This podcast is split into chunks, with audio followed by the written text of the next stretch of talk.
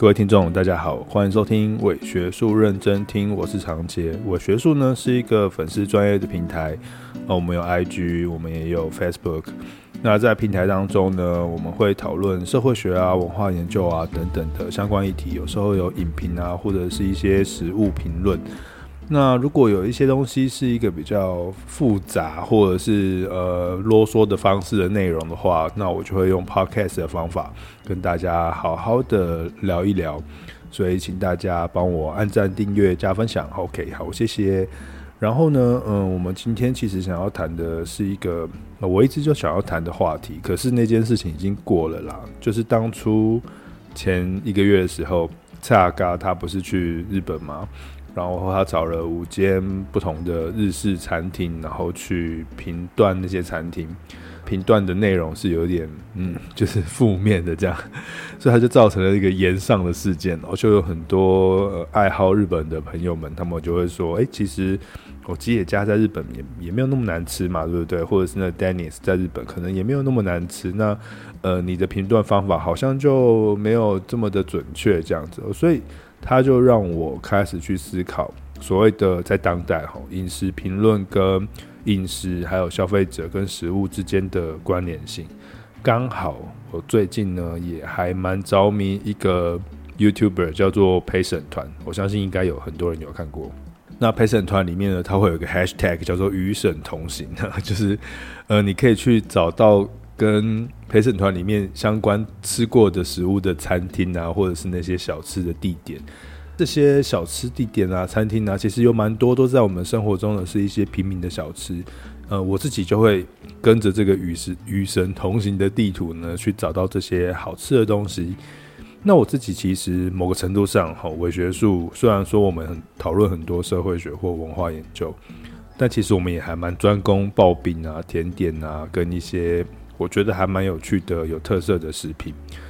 那究竟我们这些 foodie 哈，我们叫它 foodie 或吃货，究竟我们这些吃货呢，在日常生活中或在大众的流行文化中，是展现出怎样子的饮食文化？那我们对饮食文化有怎么样子的影响呢？这就是我今天自己在思考或者是在反思的问题。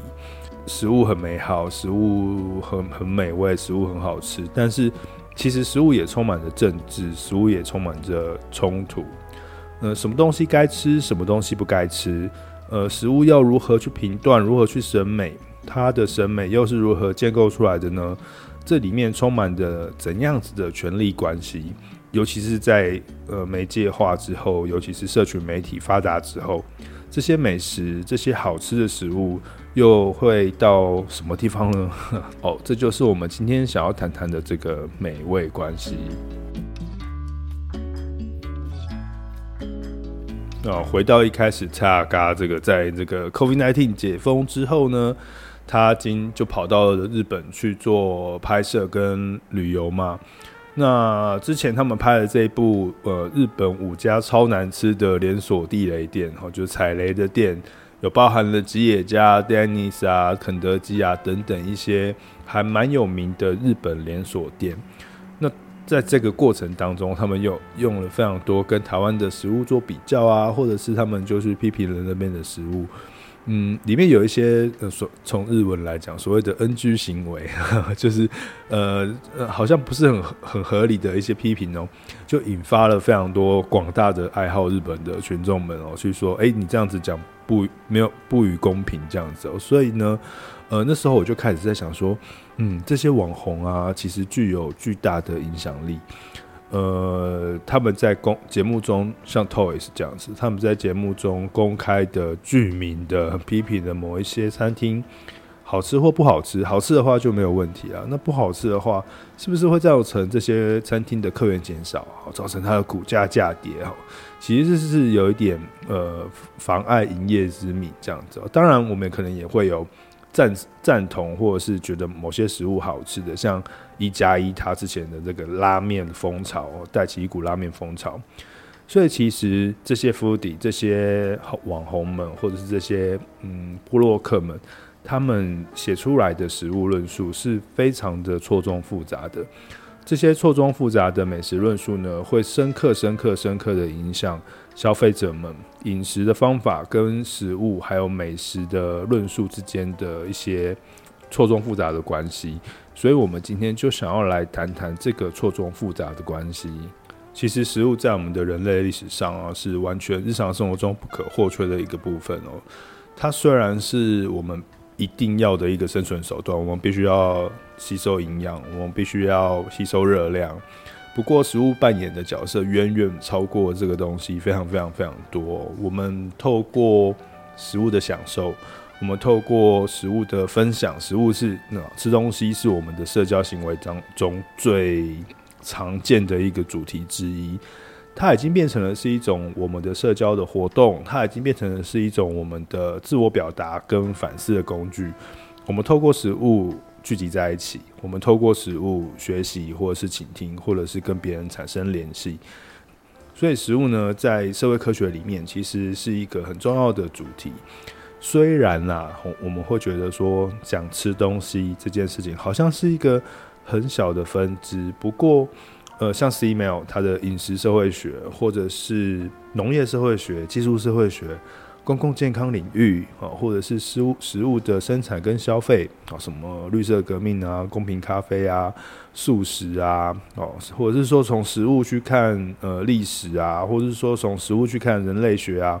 我记得我上学期的课程当中，有一个老师，他就用早餐来看台湾人的文化。或是各国人的文化，其实呃，在这些社会科学当中，在这些我们要讨论的事情当中，食物其实是可以单独跑出来一块，是讨论爱吃的人好吃的食物，它会变成是一个领域，就跟食物研究相关的领域。所以食物呢，不只是吃东西，食物还是一个了解社会或了解人群的一个非常重要的方式。就像那就像。我自己也当了 foodie 好多年了，对，嗯，应该有六七年了吧。我从拍认真吃系列，然后到刨冰系列、冰的守则系列，我花了很多很多的时间去寻找这些食物，去拍摄这些食物，去写这些文章，呃，甚至去辨识或区辨，呃，或者是呃评断出这些食物的优劣，呃。我透过了非常大量的文字、影音跟照片，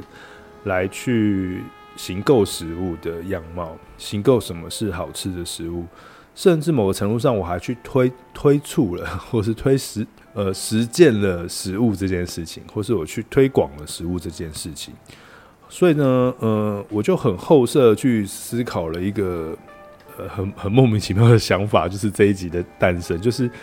嗯，所谓的好吃食物，消费者哦，饮食者跟 foodie，我们这些推广食物的人，还有语言之间，是一个怎样子的网络关系？那这个网络关系如何透过媒介，如何透过文字、语言、符号、图片、影像等等，来去建构出一个人类的社会当中，呃，口耳相传的啊，或是用饮食文学的文字表达的啊。或是用照片、IG、Instagram 拍摄的方式啊，所建立起来的一个巨大的美美食网络。那从这个美食网络当中，我们似乎就可以看到人在里面扮演什么角色，然后我们这些 foodie 在里面扮演什么角色，以及食物跟食物之间所构连起来的巨大的网络中，呃，我们的社会又长成什么样子？然后人在里面又是呃被。形塑成什么样子的一个吃东西的人的样貌？那不过在我们谈论食物之前，我们先做一些好操作型定义。操作型定义就是我们要怎么去把这些关键字找出来，然后然后让大家去了解说我们要谈的是什么事情。第一个关键字是食物本身哦。呃，我们在讨论食物的时候，其实想要用一个概念去掌握它。那有一个学姐叫 boman 然后她就用了食物地景哦 （Foodscape） 去掌握这个食物这件事情。这个概念呢是来自于地理学哦，广泛运用在公共领域啊，或者是这个呃城市研究的领域领域当中。它用来指的是说，在我们生活中的这些食物环境。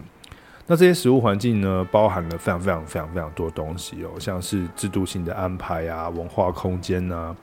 语言的紫色啊，什么等等，他们都会影响我们跟食物的关系。所以，我们关注的呢，不只是食物本身好不好吃，好，或者食物本身的样子，好，或者它是怎么做的。我们甚至还更关心更巨大的食物所构成出来的文化。那这个文化，我们又是如何去参与的呢？呃，食物地景这个字听起来有一点那个法国哲学家福柯的意味哦。如果大家对那个我很喜欢的哲学家福柯有一些想法的话，应该可以知道说，福柯他叫做论述分析嘛，一个非常重要的他的方法论。那论述分析在谈什么呢？在谈说我们的世界是由话语所构成的，所以呢，食物地景其实也就是透过非常多的符号、非常多的话语、非常多的论述、非常多的影像，去构成我们生活中所看见的，或者是说真正去饮食到的这些这些食物的面貌。那这个面貌呢，我们叫它景观。那这个景观呢，呃，Bowman 这些学学者他们是引用 Alpert Dulles 是另外一个人类学家的呃全球景观理论理论。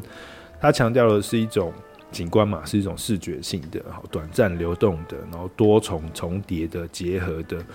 有点不规则的符号规则。所以呢，呃，我们这些吃吃东西的人呢、哦，餐厅啊，食物本身的物质啊，食材啊。其实它透过了符号的流动，哦，紧紧的相系在一起。所以，当我们想要去捕捉一个食物是什么东西的时候，想要去捕捉食物的生产跟消费的关系的时候，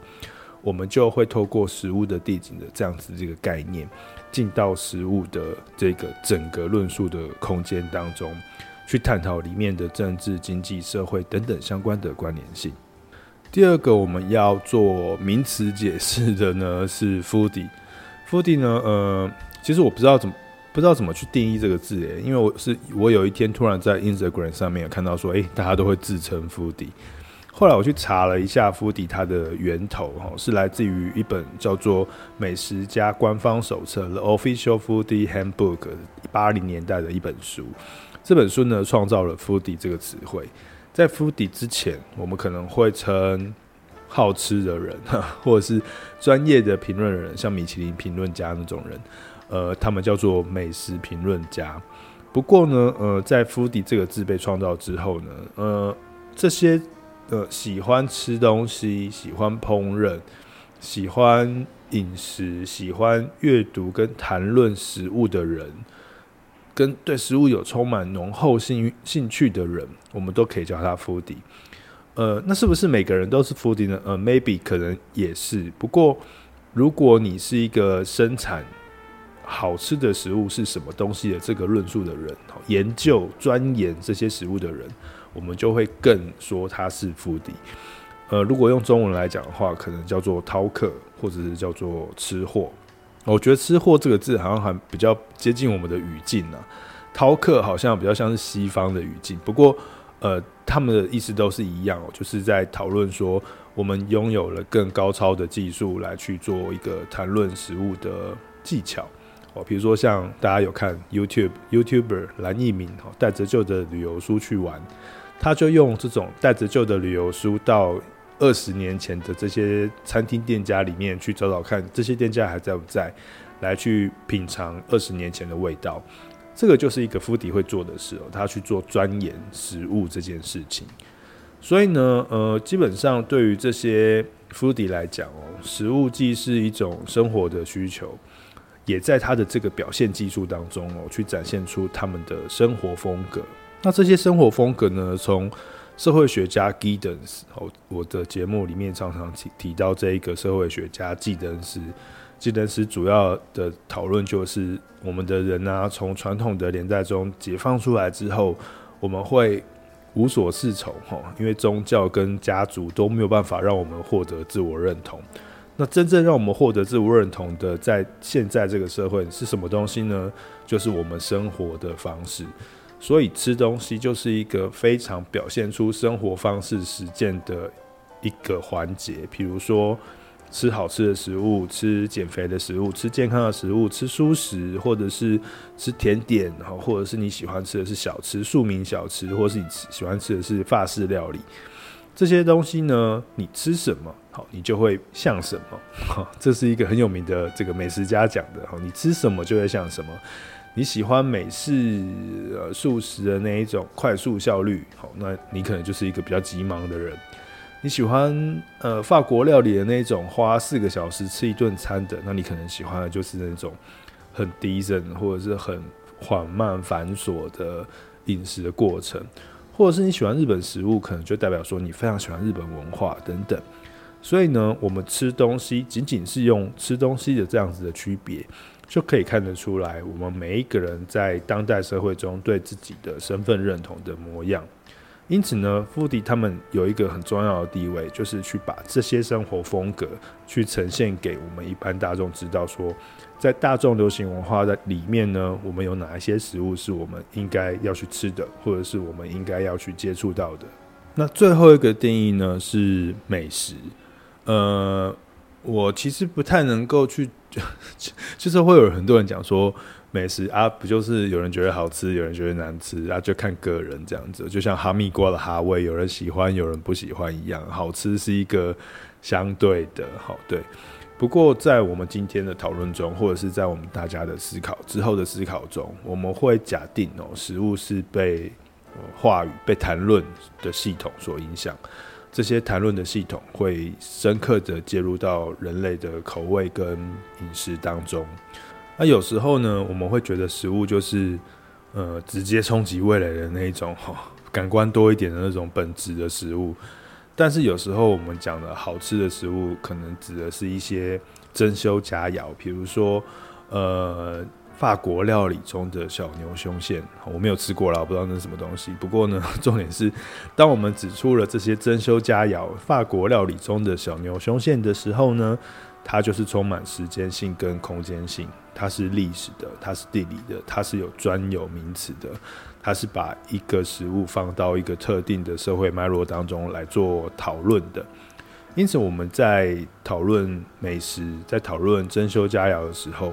就可以很明显的发现哦，就是论述介入到了食物这件事情上面。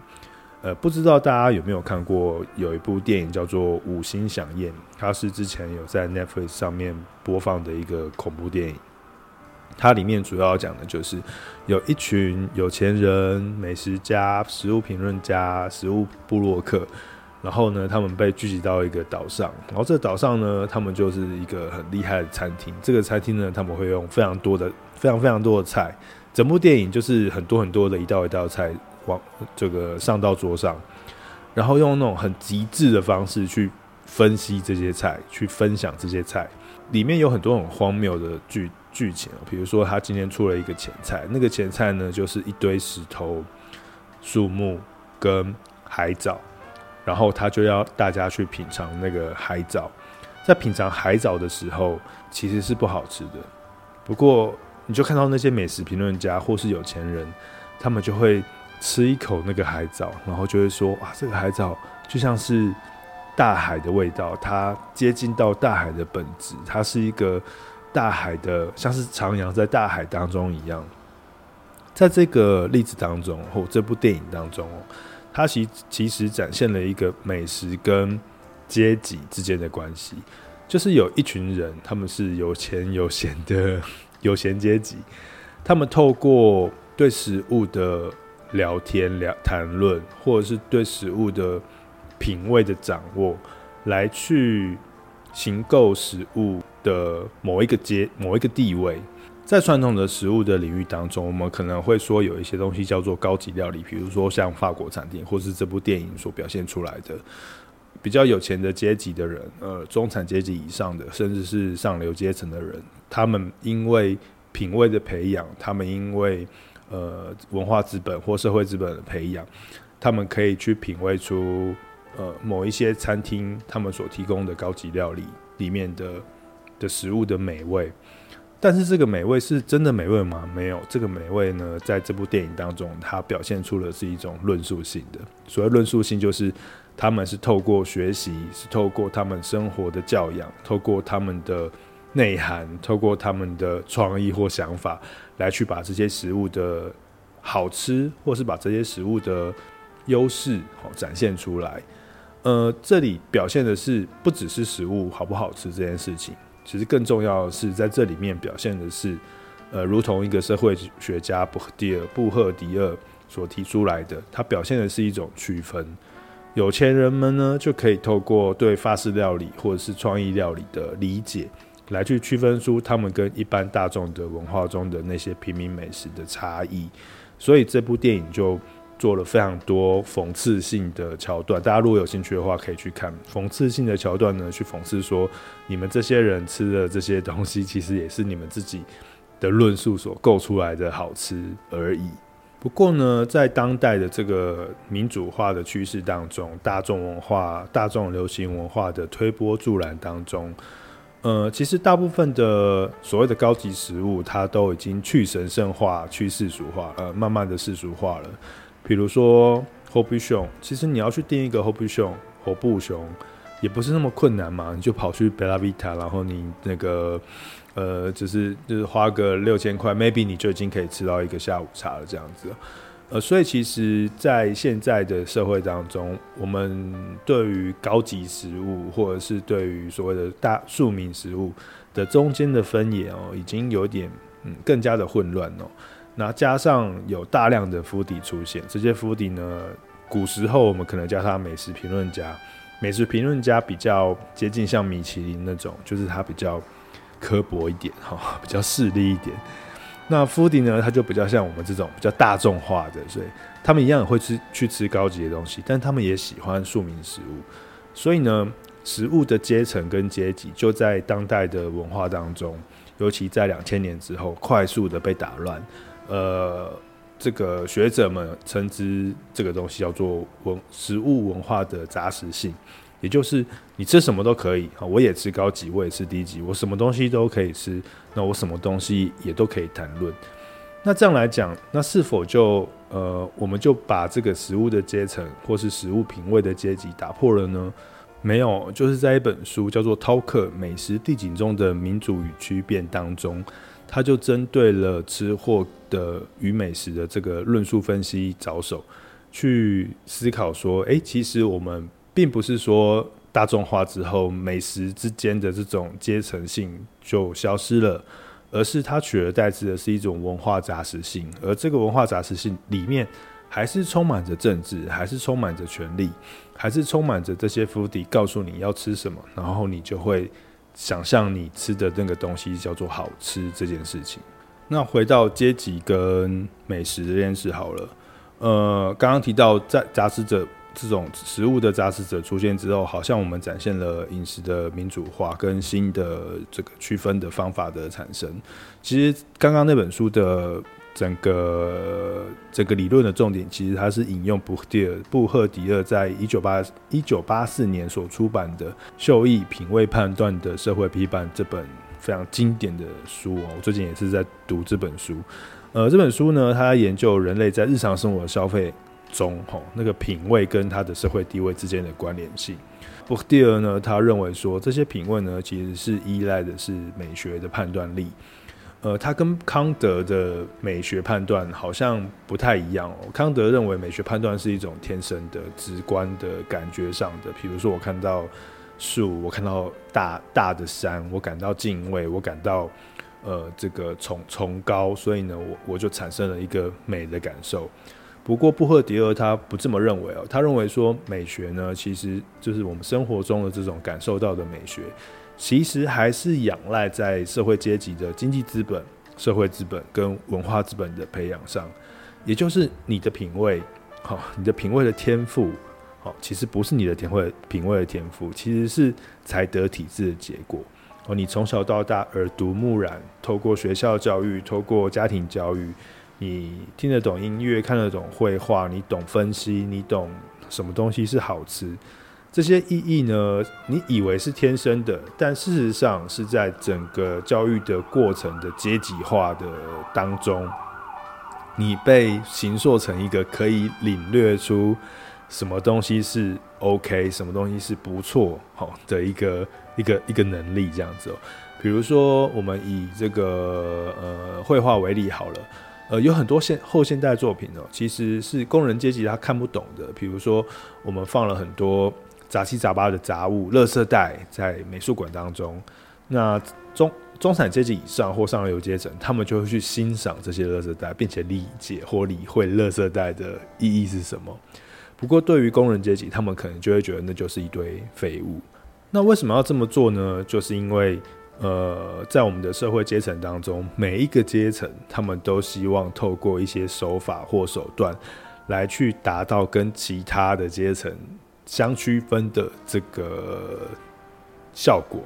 所以呢，布迪尔他有趣的是哦，他就说，呃，这个区分的效果有很多啊，比如说你把钱拿出来做区分，或者是你把社会脉络拿出来做区分。呃，你的朋友是这群有钱人，我的朋友是福伦社，你的朋友是。呃，这个八八加九，对，好，这个就是社会区分，社会资本的区分。呃，但是布迪尔他认为说，其实有一个更简单而且显而易意见的区分呢，就是品味。品味呢，是中产阶级所挑选挑选出来的一堆唯美主义的东西。所谓的唯美主义，就是我用视觉看，我用感官去吃，然后我用服装来表现，我用呃生活的空间的风格来展现。这些东西呢，是最简单、最惯用、最抢眼的伎俩。它非常非常快速的让中产阶级可以跟其他的人透过文化资本或文化权力。来去达成一个美学支配上面的区分，也就是说，呃，比如说以吃饭为例好了，正确的使用法国餐点，或是介绍那个头等舱的餐点，或是我吃不会发胖的食物，我吃健康食物，其实都是呃有闲阶级哈，中产阶级以上或是上流阶层，他去区分出。我跟你们这种吃到饱或者是吃这个呃小狗短袜食物的人的不一样的一种品味区分的方式。不过这个是布迪尔在呃八八零年代所提出来的一个呃很重要的这个叫做文化理论哦，就是他在秀逸哦，就是我们这些中产阶级，我们会透过某一些品味的养成来去达成那彼此之间不同的一种界限的划分。可是，在当代，刚刚提到嘛，在当代的影视里面，好像已经没有这么明显的划分了，因为我们都越来越杂食。就算是你是美食评论家傅鼎你也不会只是去介绍高级食物嘛，甚至我们更多更多介绍的是更世俗化、更大众化的食物。不过这样子，我们就就就大众化了吗？我们就更民族化了吗？好，也不一定。呃，这些东西呢，有可能像是一个。文化的戏法，或是文化的魔术一样，我们依然在福迪的论述当中，我们依然在福迪的选择跟挑选当中，去参与了这个阶层化的游戏。呃府邸它告诉我们什么东西是好吃，什么东西是不好吃，什么东西是应该要吃的，什么东西是呃我们应该要注意到的食物，然后它的吃法是什么，如何品味，其实还是隐含着各种不同的阶层的阶级地位在。的这个意识形态在里面，所以我们今天要谈的其实就是，呃，这个府邸到底制造了怎样子的意识形态，在我们所看不到的这种文化资本的游戏当中。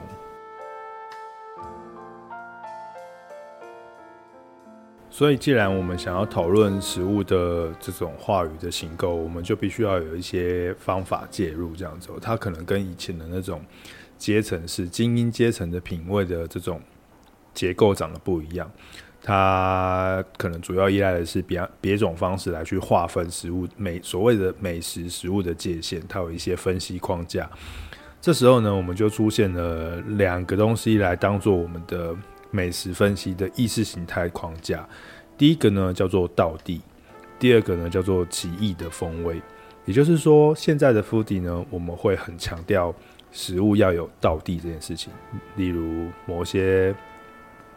披萨很道地，某一些呃，这个寿司很道地。然后奇异风味的话呢，比如说一些异国美食，哈，我们要去吃的是某一个呃泰国菜，它非常的辣辣，泰国菜它非常的好吃，或者是呃吃从日本来的这种呃某某一个名古屋的甜点。所以呢，道地跟异国风味就变成是划分当代美食。大众文化中美食分解的一个非常重要的分析框架。这些论述的分析框架呢，它会构成我们在公共的领域当中，也就是我们的生活当中，我们如何谈论、如何讨论、如何理解食物。呃，甚至有一群人哦，就是这群 foodie 哈，它形成组织起一套制度、一套知识，来去塑造说，来去带风向，来去塑造说哪一些饮食才是应该流行的。呃，从比较早期的，像是报纸的副刊啊，或是一些饮食的文学的散文啊，呃，网络时代兴起之后的美食波洛克啊，一直到最近的社群媒体中的这些 foodie 啊、YouTuber 啊。他们对于美食的操作的定义跟趋势的实践，其实形成了一个非常固定的呃框架跟意识形态的支持，它在大众文化中影响了非常非常大的影响力，所以才会有之前的 Toys，才会有之前的一加一的拉面事件，才会有之前的这个蔡阿嘎的事件，因为他们呢就去奠定了美食论述的合法性跟正当性。那第一个，我们谈的是道地。我们常常会在吃东西的时候说：“哎，那个什么什么东西吃起来很道地耶，这个车轮饼好像吃起来是五十年前的车轮饼的样子，好像表现出某一个食物就有它应该要有的样子。可是所谓的应该是要用什么地方来判断？而道地又是什么东西呢？到底是从哪里来的呢？到底是一种主观的感受吗？”那刚刚提到的那一本 talk ten foodie 的那本书，呃，就是 Bowman 他们，他们就说，呃，所谓的道地呢，是由地理的特殊性，然后它很本真简单，以及它与个人的关系，还有历史的传统结合在一起的，呃，跟主义的关系结合在一起的一种衡量。呃，比如说这个东这个茶抹茶是来自宇治的，它就是地理的特殊性。比如说这个呃可丽饼吃起来非常的单纯，然后很像巴黎街头的可丽饼，好，这个就是一个简单性，呃，或者是跟个人有关系，比如说像是呃润达，就是那个毛豆麻薯，在日本的毛豆麻薯，它在仙台的这个地方，它可能就跟呃仙台这边的人，或者是这边的历史传统连接在一起，甚至它是跟主意有关系，比如说日本人喜欢吃生鱼片。呃，所以所谓的道地呢，其实是透过了这些东西来做一个衡量。不过很有趣的是，其实道地也是一种想象，有没有真正的道地？哦，其实没有真正的道地。呃，真正的道地都是我们因为有想象的道地，所以我们才会趋近于觉得某些东西是道地的食物。我们会很想要接近那些道地的食物。那我们还可以看到，在我们现在的美食论述当中。异国风味或是奇异的风味也是一个非常重要的元素。呃，比如说我们会常常呃，这个《荣荣历险记》哈，我们到了一个奇怪的中东国家，我们就会去探索那个饮食的经验。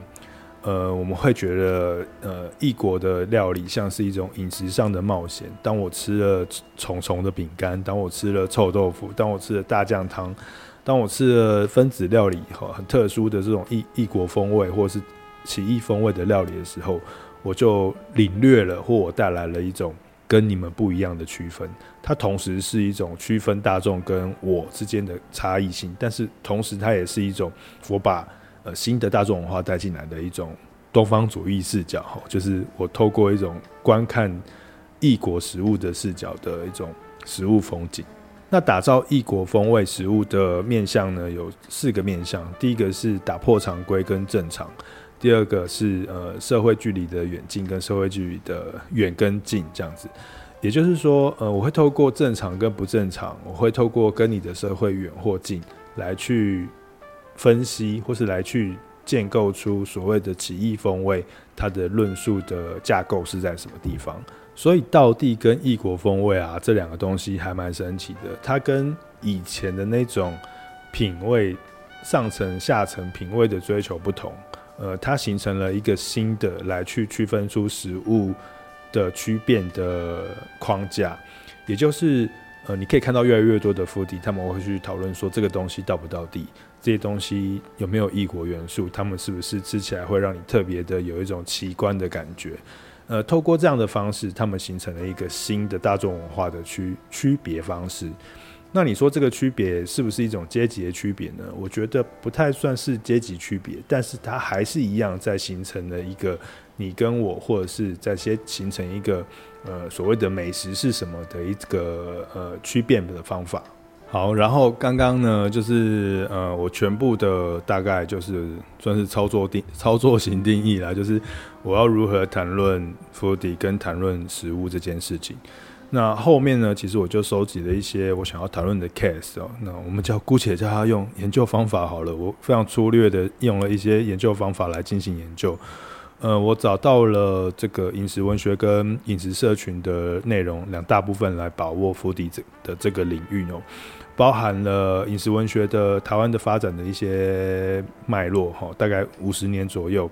那比较集中聚焦在九零年代，我比较熟的啦。九零年代之后的这种呃饮食散文啊，跟副呃报纸副刊。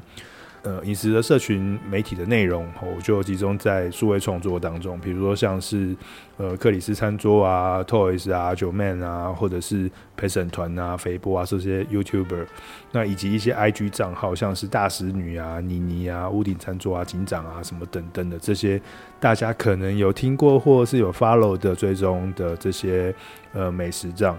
那透过这些饮食的论述，我们来进行一下，就是在不同的媒介的环境下，跟不同的媒介的内容下，它究竟呈呈现了怎么样子不同的美食论述的框架跟它的意识形态。那首先我想要谈论的是比较旧媒体，比如说像是饮食文学或饮食报道。那饮食文学包含了很多。人生的滋味啊，文化观察啊，饮食的资讯啊，或是比较感官层次的去了解，说这个东西，这个食物的美味在什么地方啊？就是我们所谓的饮食书写。呃，在我的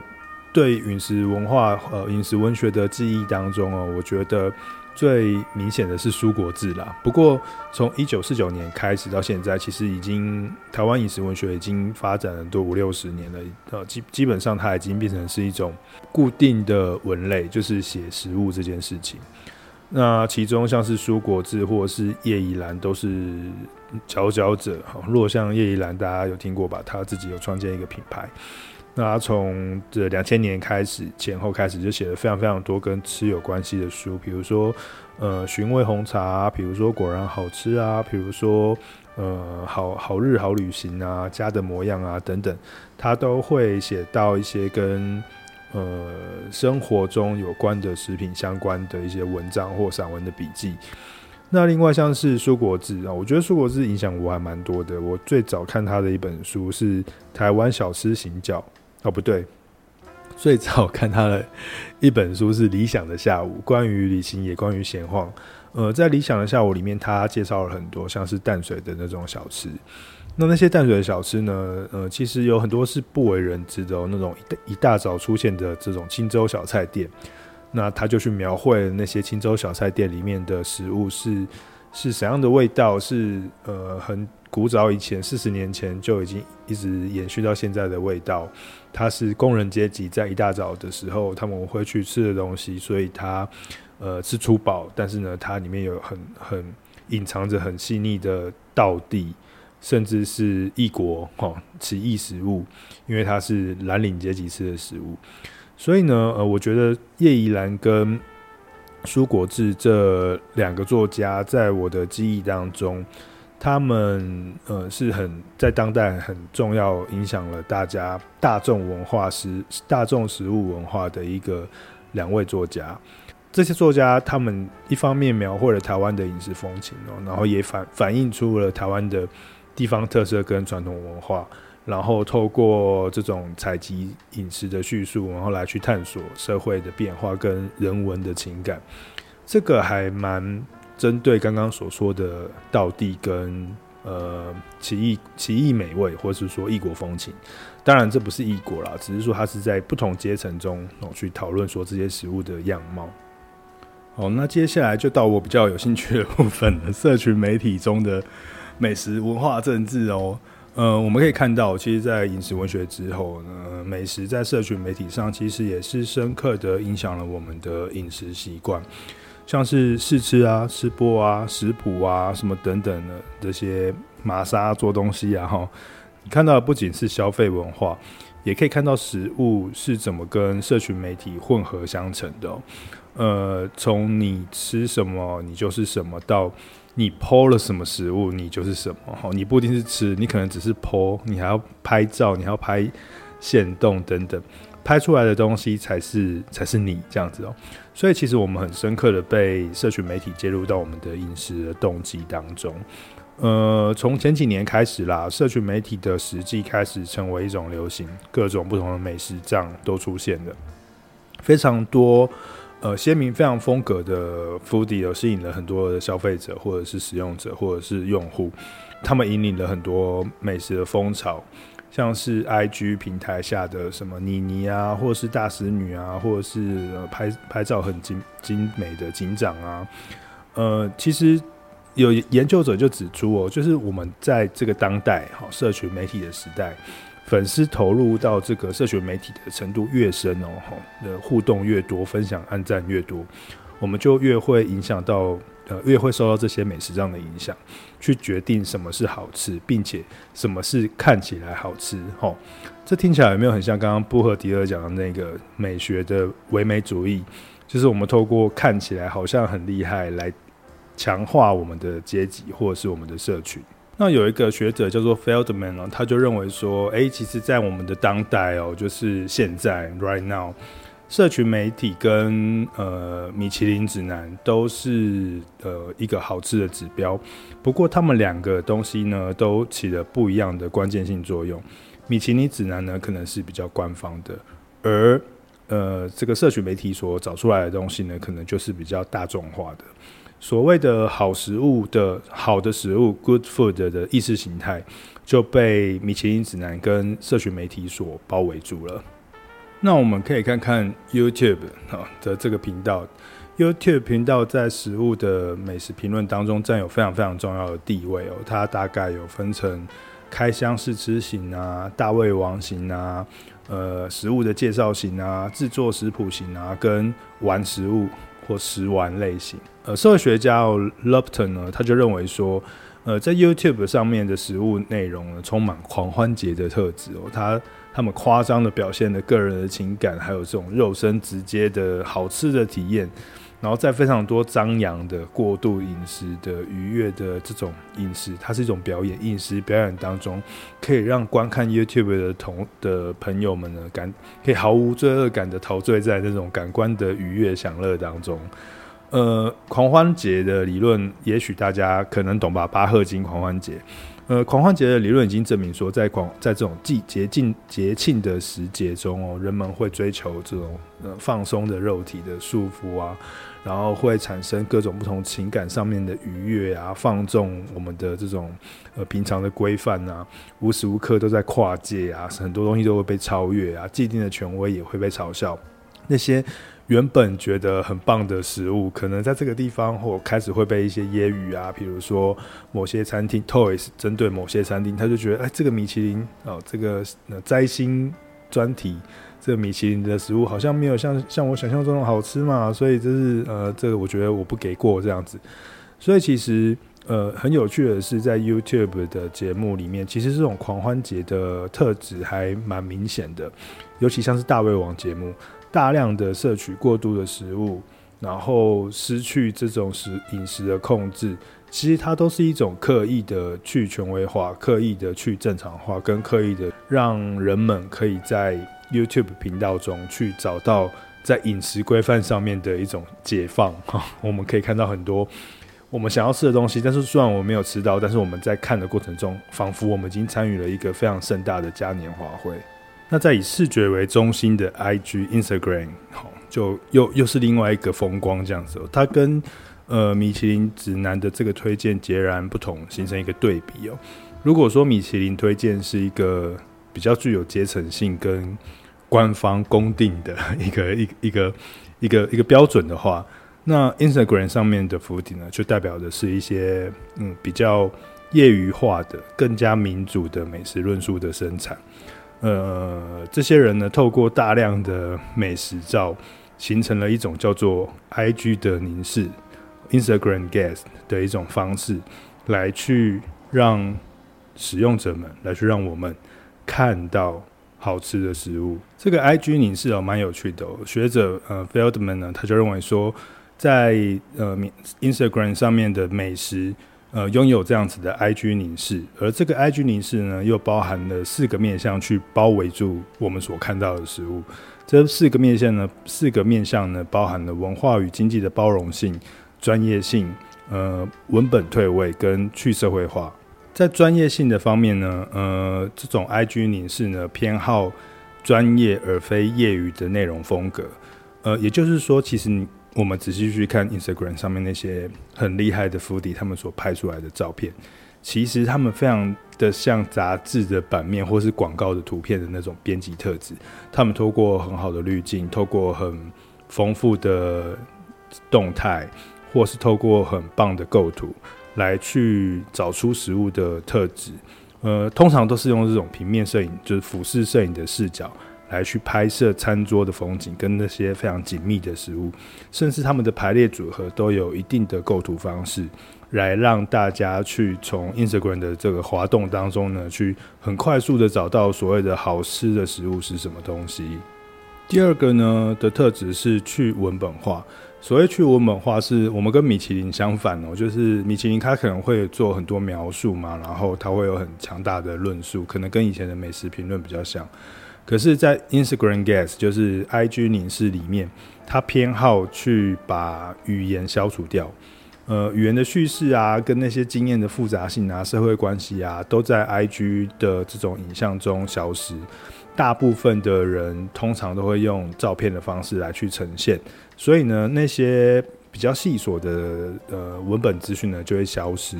然后让这个饮食的故事凝缩在照片当中，简化成。第三个呢是文化与经济的包容性，就是呃 Instagram 上面呢，其实它比米其林的推荐来得更加具有大众文化跟。不用那么贵的小吃的这种介绍的特质，所以它的包容性其实是更大的，可以让更多的东西纳入到呃他所介绍的美所谓的美食论述当中。但其实也并不意味着这些 Instagram 的这些摄影师们或者是这些美食账，他们是反精英主义，或者是他们是业余的救世主。他们其实可能还是另外一种阶级的形成。最后一个呢是去社会化。呃，我觉得就是呃，去人性化。我们可以看到 Instagram 上面的食物，其实人的角色被放的比较低，更多的 focus 是在这个食物的身上。所以其实你看不到的是用餐的礼节，你看不到的是食物跟人的关系，或者是食物所展现出来的社会地位，或它整个餐用餐的餐厅环境之间的关联性。所以你看到的就是单单是食物本身。这些东西呢，其实都很深刻的影响我们对于所谓的美食的一些观点。其实上述的 Instagram 凝视哦的这种去人性化、去社会化、去文本化跟包容的特质很重要，因为某个程度上，它越专注在食物本身上，它就隐含了，它就隐藏了很多在烹饪或是美食领域里面固有的这些权力斗争跟不平等。比如说，像是呃制造过程的不不平等啊，有血汗啊，或是很辛苦啊，或者是食物的性别上面的不平等啊，什么等等的，都在这样子的 Instagram 凝视中，只专注在食物的这个过程中，呃，消失殆尽。你看到的就只有食物本身，而谁从中获利，谁制定应该怎么吃，或是这个东西里面的阶层，其实在 Instagram 凝视中其实是看不太到的。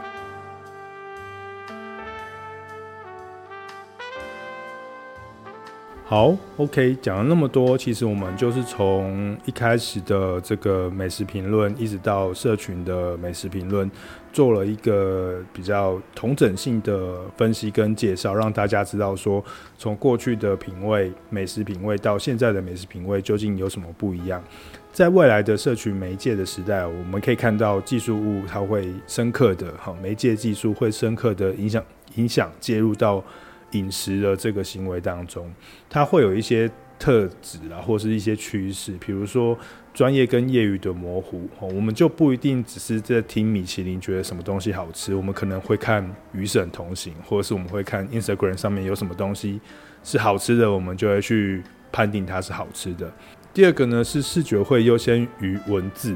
呃，相较于以前米其林或者是以前的美食评论，或者是美饮食文学、书国志饮食文学的那种用词语或词汇来去大量书写的的习惯，在社群媒体的时代，不管是 YouTube 或者是 Instagram，我们会更强调的是视觉，而非语言。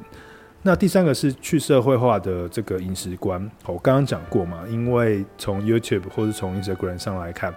呃，我们会看我们会看到关注在的是这个食物本身身上很很强烈哦，反而是食物它周遭所延发展出来、延伸出来的任何社会脉络啊、历史啊、地理啊，或者是人际关系啊，我们其实是。比较看不到的，甚至更严重的是，它里面隐藏了很多权力不平等啊，或者是呃权力斗争、论述斗争的这些呃场景。其实我们在呃社群媒体的这些影像当中，其实都是比较少看到的。那这会有什么样的影响呢？哦，其实也没有什么影响，只是我觉得它对于我们对于吃东西的品味的观点有一个不一样的转移。或许我们在布迪尔的这些品味品味判断的社会批判里面去看到的是，呃，资本主义式的文化资本的阶层的分野。不过在社群媒体的时代，我们看到的可能是社群式的分野，它不再是精英阶级跟中产阶级跟低蓝领阶级之间的这个关系，它有可能是混杂，混杂之后呢，再分成各种不同的小众。透过媒介的特质，呃，影视的特质、去文字化的特质、图片的特质，来去形成一个张力，就是它同时是民主，但它同时也是一种区别。我们在这个民主当中获得了大众化哦的食物，我们每个人都可以接触到。不过，又在这种社群式的这种媒介当中，我们又会去巩固不同不同的。嗯，权力群体，我们在里面觉得吃到我们想吃的东西，或者是我认为拉面群就是拉面群，刨冰群就是刨冰群，我们各自拥有自己的权力关系。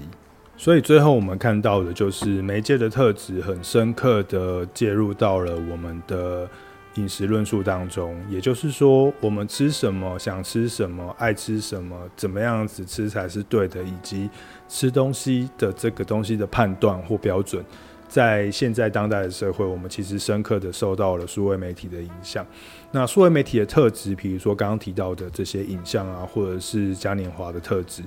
它也会影响到我们对于食物的观点跟看法，跟以前的那个美食的评论时代哦，可能就会有一些截然的不同。好，今天呢，其实就是跟大家聊聊，就是。呃，食物这件事情跟饮食行为这件事情，那透过从以前到现在的不同的变化来去理解，说我们会依照怎样子，会依赖怎样子的标准来去判断什么叫做美味这件事情。好，OK，那希望今天的节目可以让大家在吃东西的时候，或者是在 follow 大家 follow 这些那个网红吃东西的时候。可以有一些新的想法，或者是新的观点跟感触。好，那今天的伪学术认真听就到这边喽。那我们下周再见，拜拜。